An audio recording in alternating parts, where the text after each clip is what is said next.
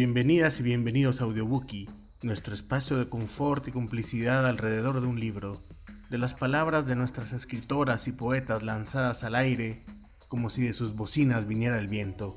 Un espacio para extender la hamaca existencial y dejarse consentir con alguna historia de alguien que se nos parece, con algún poema de alguien que nos conoce, con la sensación mágica de liviandad, de gozo descarado de quien se entrega a la lectura.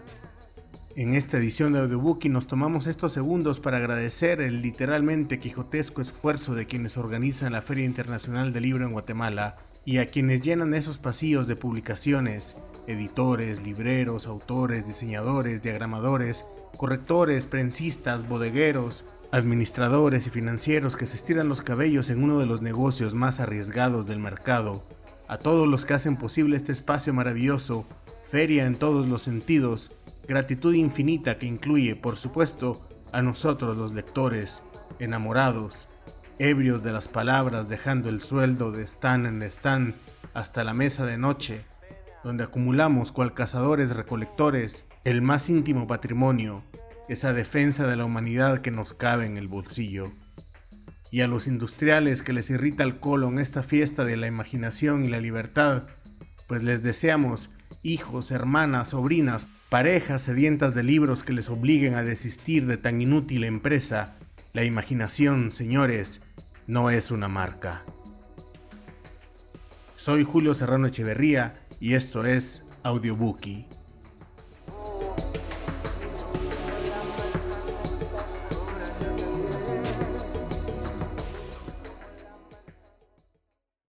Carol Sardeto es una escritora guatemalteca versátil, audaz. Su particular manera de expandir el universo lingüístico en el que vive le ha permitido escribir cuentos, novelas, ensayo, teatro, ópera y guiones cinematográficos con la misma enjundia y talento. La interdisciplinariedad le atraviesa incluso como abogada, como columnista, como profesora. Escucharemos las primeras páginas de su última novela, publicada por la colección narrativa hispánica de Alfaguara, y que muy personalmente considero que lleva uno de los mejores títulos que una novela contemporánea puede tener, cuando los Rolling Stones llegaron a La Habana.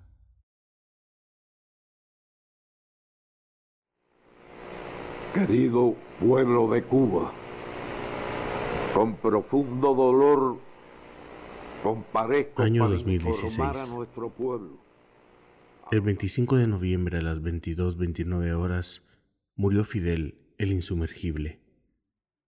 La información llega desde las agencias de noticias hasta la pantalla de mi celular y me invade de inmediato una sensación de irrealidad. El hombre que había sobrevivido a cientos de atentados, el hombre que había sostenido la revolución cubana por más de medio siglo, plantándola con osadía justamente allí, en la esquina del imperio más poderoso del planeta Tierra, había sido vencido por el único adversario que su astucia no podía sortear, la muerte. Dicen que la noche en que Fidel murió, La Habana se convirtió en un nido de avispas ansiosas. Llamar compulsivamente a conocidos, familiares, amigos, sin importar la hora, quebrando la madrugada con una novedad que inflamaba las líneas telefónicas de aquel asombro. Preguntar una y otra vez si era cierto, porque nadie podía creer que fuera verdad. Fidel no era mortal Fidel no era morible. Fidel era la única certeza inconmovible en un universo lleno de dudas. Él encarnó la realidad mítica que mi generación conoció como Cuba. Fue él quien la parió. Y sin embargo, toda aquella construcción de la fantasía, la inmortalidad de Fidel, la pervivencia del sueño revolucionario, era ya, como se quiera ver, una piel vieja o una pared ruinosa. Años atrás yo había sentido con mis propias manos la textura de aquellas grietas, de esas arrugas que marcan la vida y las cosas con implacable vejez. El vuelo llega puntual al aeropuerto de La Habana. Son las cuatro y media. No me resulta difícil encontrar a Jaime y a Carlos. Ambos llegaron más temprano. Falta la hora. Decidimos tomar una cerveza mientras la esperamos. Bucanero, La bebida oscura tiene suficiente alcohol para marear desde los primeros sorbos. Viene bien después de la ansiedad de los días anteriores, presentimientos absurdos sobre trágicos obstáculos que me impedirían llegar a Cuba habían perlado mis noches de pesadillas. Ahora tengo el sello de migración en mi pasaporte. No puedo evitar pensar que hace apenas unos años una visita a la isla habría sido un acto clandestino. Vengo de Guatemala, uno de esos países que fueron paraísos de la ultraderecha militarista y que la Guerra Fría unió karmáticamente a Cuba. Me vienen a la cabeza imágenes en blanco y negro de este aeropuerto. Gente presurosa, llena de ansiedad. Quieren salir huyendo de la isla. Son los años 50. El recuerdo me lo sembró la película Memorias del Subdesarrollo. Cuba libre e independiente. ¿Quién iba a sospechar todo esto? El. El cine puede marcar con huellas tan claras como las que deja la vida. Al buen rato aparece una muchacha con rostro de ceniza. La había visto antes en la sala de espera del aeropuerto de Panamá. Entonces no podía sospechar que se trataba de Laura pero me había fijado en ella, atraída por la atmósfera espectral que le rodeaba, el cabello canoso, el rostro tan pálido y esa ausencia de energía vital que traduce su cuerpo frágil y encorvado. Viene envenenada con un problema. No ha podido contratar un seguro médico como establecen las normas de ingreso a Cuba. Nadie se lo ha exigido al pasar migración. Probablemente no pasará nada si no lo obtiene, pero ella insiste trastabillando con su español precario es brasileña. Parece estar segura de que bastará un pequeño error para traer una desgracia a la isla. Se imagina que un papel puede ser la excusa para caer en un kafkiano laberinto. Le han asegurado que en la sala de ingreso hay empresas de turismo donde podrá comprarlo. Jaime deja de lado su cerveza para acompañarla a resolver el asunto con el obvio resultado. Los puestos están cerrados. Es domingo en la tarde. Finalmente convencemos a Laura de dejarlo estar. Salimos del engorro de los trámites burocráticos y del aeropuerto. Venimos todos a recibir un taller de realización de documentales en la Escuela de Cine de San Antonio de los Baños. Afuera, la tarde habla la amable lengua del trópico, cálida, con olor a lluvia y un bajo techo algodonoso contra el cual se recortan las palmeras. El verde selvático brilla contra el cielo gris alumbrándolo con reflejos fosforescentes. El taxista nos identifica de inmediato. A lo largo de los años habrá recibido a cientos de estudiantes. Quizá al llegar todos nos vemos igual, descolocados, cargados de cosas inútiles en las grandes maletas, sumergidos en nuestras abigarradas realidades como en un pesado sueño. Con el enorme talento que tienen los cubanos para resolver situaciones complicadas, el taxista logra introducir en el minúsculo vehículo las maletas y los pasajeros. Laura insiste en llevar sobre sus piernas la suya porque, según nos informa, no necesita las condescendencias machistas de los compañeros que se ofrecen a ayudarla. Cuando nos disponemos a iniciar nuestro camino, un policía se acerca y pide los papeles al taxista. Este entrega un fajo, parece estar en orden. Se trata de un taxista autorizado. Pero el policía no queda contento. ¿Cómo es que usted conoce a estas personas? Es que no las conozco. Me enviaron de la escuela a recogerlas. Señor, usted no me está respondiendo a la pregunta. ¿Por qué las conoce? El viejo taxista se pone tenso, sale del coche y con gesto paternal que no esconde su frustración, intenta contarle la historia completa. Desde hace años trabaja vinculado a la escuela. Con frecuencia lo envían al aeropuerto para recoger a los alumnos recién llegados. No hay manera de que los conozca con anticipación. ¿Entiendes, chico? La sencillez de la verdad. Pero el policía es muy joven y parece disfrutar de su fantasía conspirativa. ¿Ellos le escribieron antes de venir? Nosotros somos esos ellos a que se refiere el policía y no sabemos nada de sus preocupaciones. Sabemos que estamos hacinados en la penumbra húmeda de un taxi y que nos ahogamos de calor. Cuando parece que el autoritario muchacho nos hará terminar el día en una comisaría, comienza a caer la lluvia, gruesos goterones, adelanto de un aguacero. Lo que las palabras no lograron lo hace el clima. El policía exclama con evidente enojo que él no se va a mojar por ninguna razón de estado. Devuelve sus papeles al taxista y nos deja partir.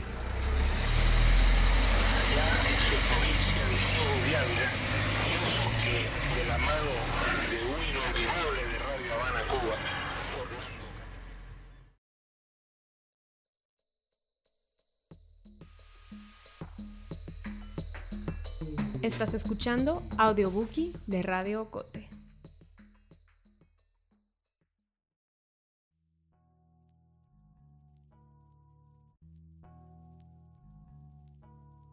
Jacinta Escudos es una escritora salvadoreña de gran trayectoria y reconocimiento internacional, pero sobre todo en esta Centroamérica que le aprecia y la lee.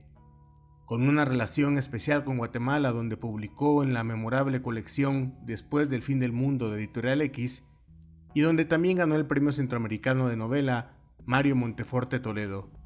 Con la obra que escucharemos hoy, devuelto su título original, como bien leerán en la nota introductoria, Memorias del Año de la Cayetana, publicado este 2019 por Catafixia Editorial, en cuyas primeras páginas encontraremos estas palabras.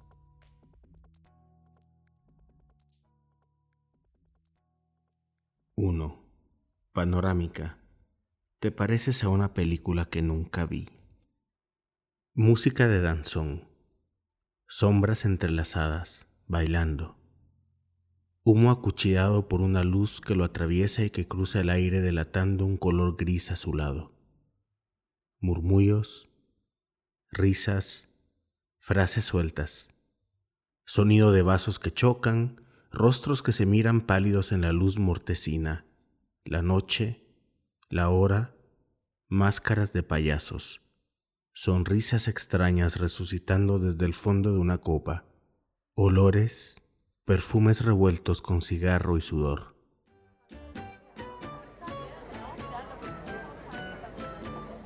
La nota burlona de una trompeta saluda la entrada de tres hombres al salón El Egipcio.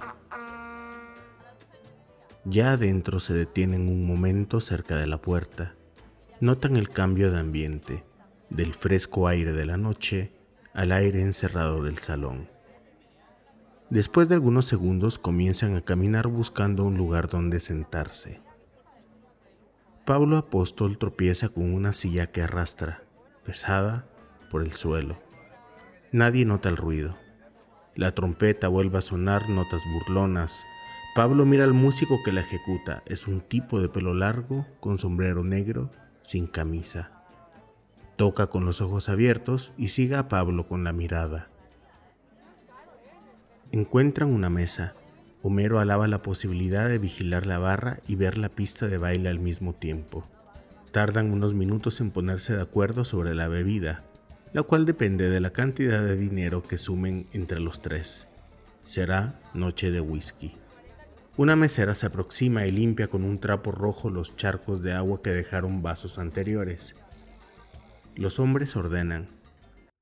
Y vasos bien limpios. La última vez que estuve aquí pretendieron darme un vaso que tenía la orilla manchada con lápiz de labio de quién sabe qué anónima fulana, dice el fariseo, con especial vehemencia, mirando fijamente a la mesera, quien ignora el comentario y se retira en silencio.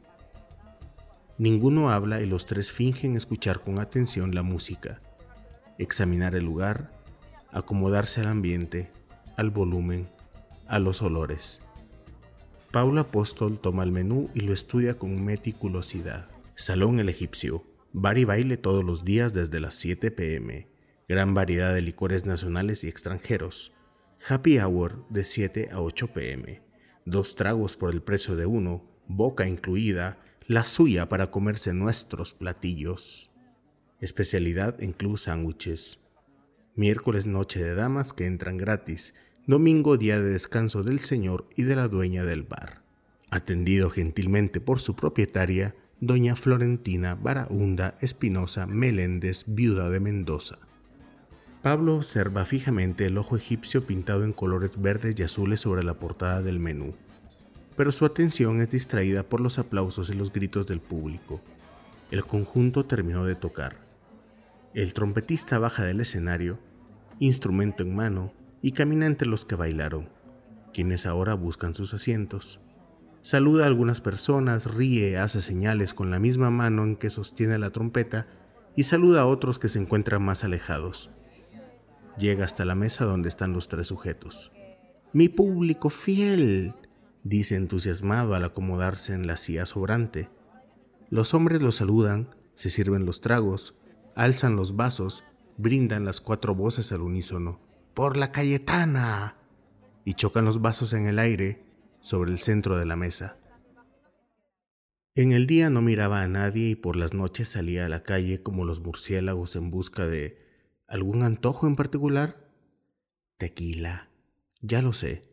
El tequila me mata, me da terribles dolores de cabeza y parece que tengo el pecho lleno de matas de ágave y que a cada movimiento que hago, las puntas de sus hojas que tienen unas espinas de este tamaño me rasgan por dentro, me destripan todas las células que aún permanecen vivas, me dan alucinaciones de color ámbar y no puedo pensar ni ver ni dormir porque lo único que tengo es la visión de la etiqueta amarilla del tequila cuervo. Tan bonita la viñeta de la botella, tan delicado el sabor del licor y tan mortífera la mañana siguiente. Tequila me sirve el mesero en una copita chiquita transparente. Por supuesto que no pido margaritas. Margaritas son para las mujeres y yo soy muy cayetana y no tengo por qué tomar licor con limonada. El licor se toma recto, straight, o mejor no se toma. Tengo la copita frente a mí y reflexiono seriamente cuatro segundos antes de tomarla, porque sé que es veneno lo que hay ahí. Pero los demás habitantes del bar no pueden pensar que esta Cayetana tiene miedo de una inofensiva copita puesta delante de ella.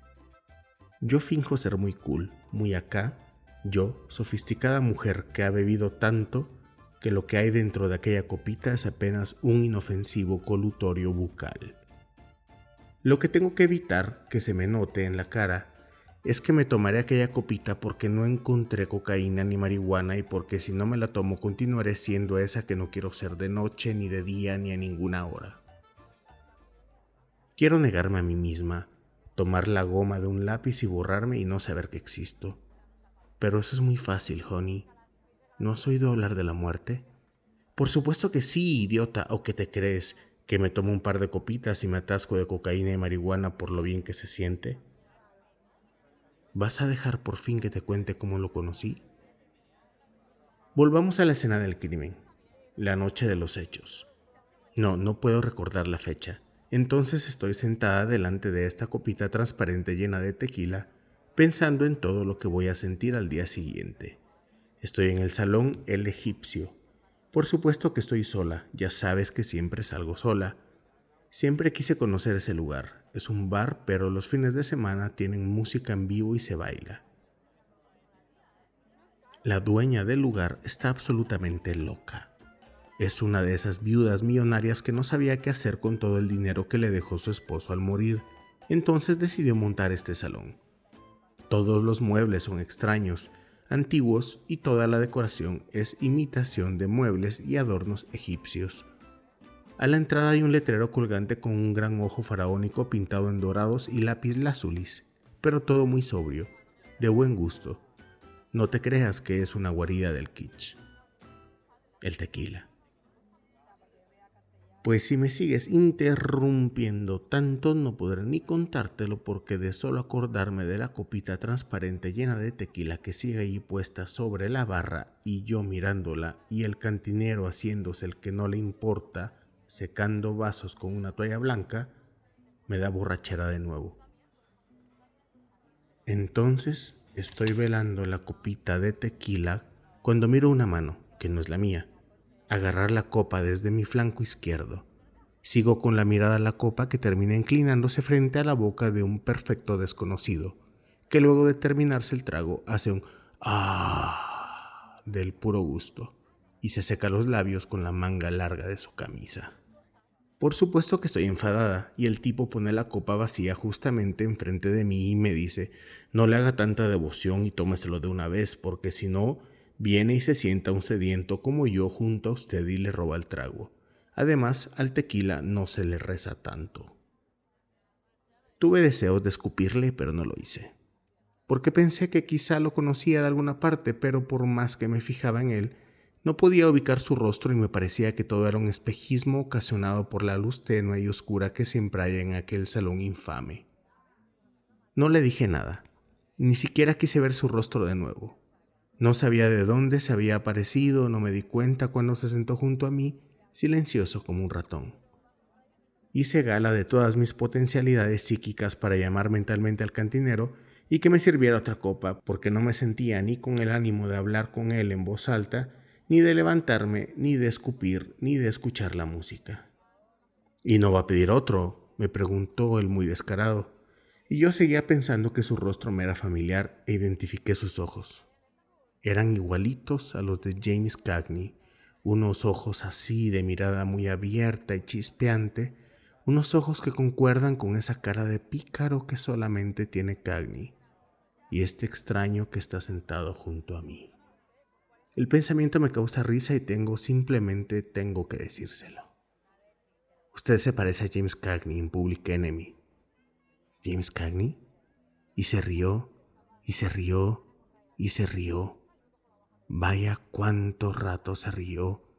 Yo me reí con él, y de pronto ambos callamos sin saber qué decir. Fui yo la que pidió otro par de tequilas. ¿Se los va a tomar usted solita? No, el otro es para usted.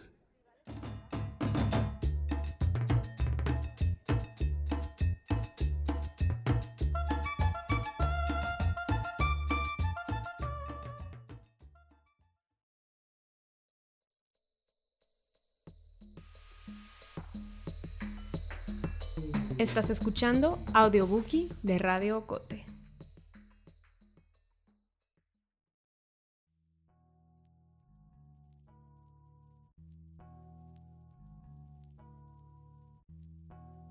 Queremos terminar este audiobook con un abrazo fraternal al gran maestro Humberto Acabal, a quien le dedicaron la Feria del Libro, que se suma a tantísimos reconocimientos acumulados en su vida, y que ahora que se ha vuelto ancestro, rayo de luz en la teja, viento, queda su obra entre nosotros como los majestuosos cerros de Momostenango en la Sierra Madre. Les dejamos una de las últimas grabaciones de audio en una pequeña habitación de hotel en 2018, grabado para La Otra, revista de poesía, durante la Feria de las Culturas Indígenas y Barrios Originarios de la Ciudad de México.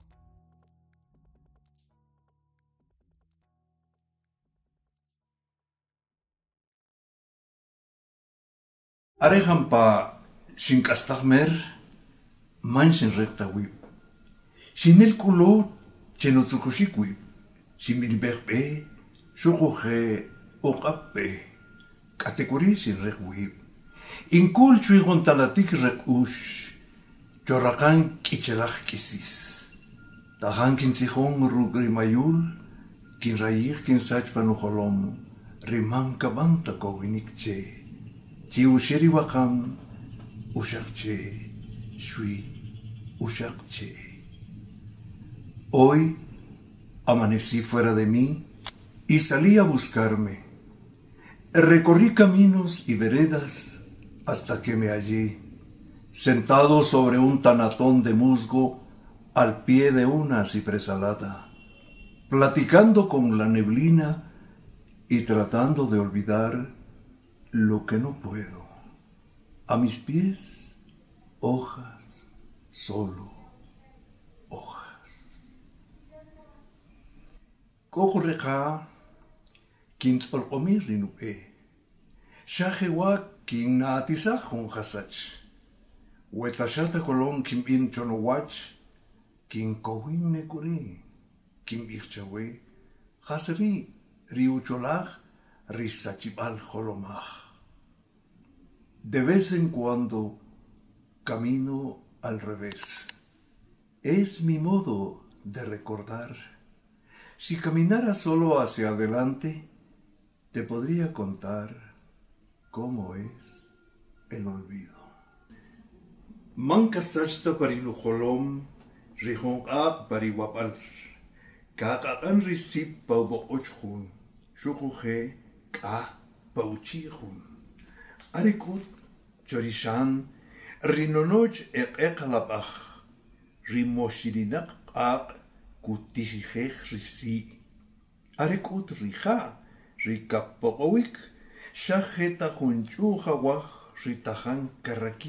chupan ritui. Yo no olvido la imagen de aquella cocina encendida. El humo ardía en los ojos y era amargo en la lengua. Las sombras en las paredes eran espantos negros. El fuego enloquecido devoraba los leños y el agua hirviendo parecía un animal rabioso rascando dentro de la olla. Chinguachicaj, quintzibaj, humpish, riman otakubij.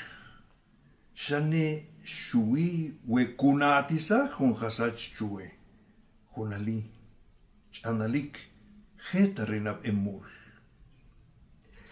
Soñé con escribir un poema que no dijera nada, simplemente que me recordara algo, alguien, desnuda como la primera vez.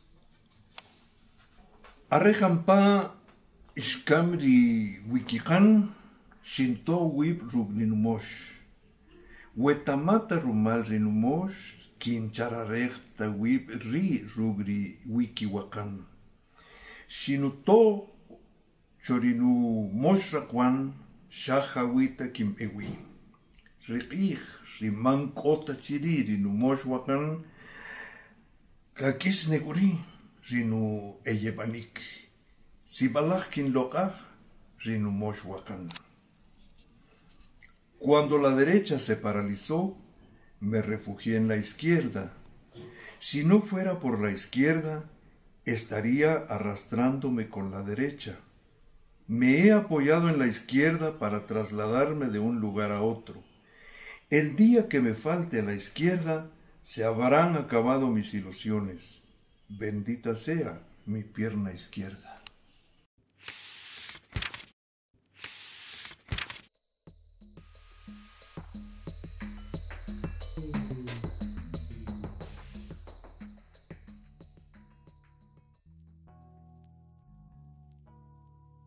Muchas gracias por escuchar nuestro audiobookie de Radio Ocote. Estén pendientes de nuestras próximas transmisiones. Busca Audiobookie el podcast de Radio Ocote en nuestra página web www.agenciaocote.com. Escucharon fragmentos de Cuando los Rolling Stones llegaron a La Habana de Carol Sardeto, de Memorias del Año de la Cayetana de Jacinta Escudos y una selección de la poesía de Humberto Acabal. Audiobookie es un programa producido en Guatemala por el equipo de Agencia Ocote. Alejandra Gutiérrez, Lucía Reynoso, Carmen Quintela, Sebastián Escalón, Maritza Ponciano y Alejandra González. Música original Juan Carlos Barrios. Coordinado y presentado por Julio Serrano Echeverría.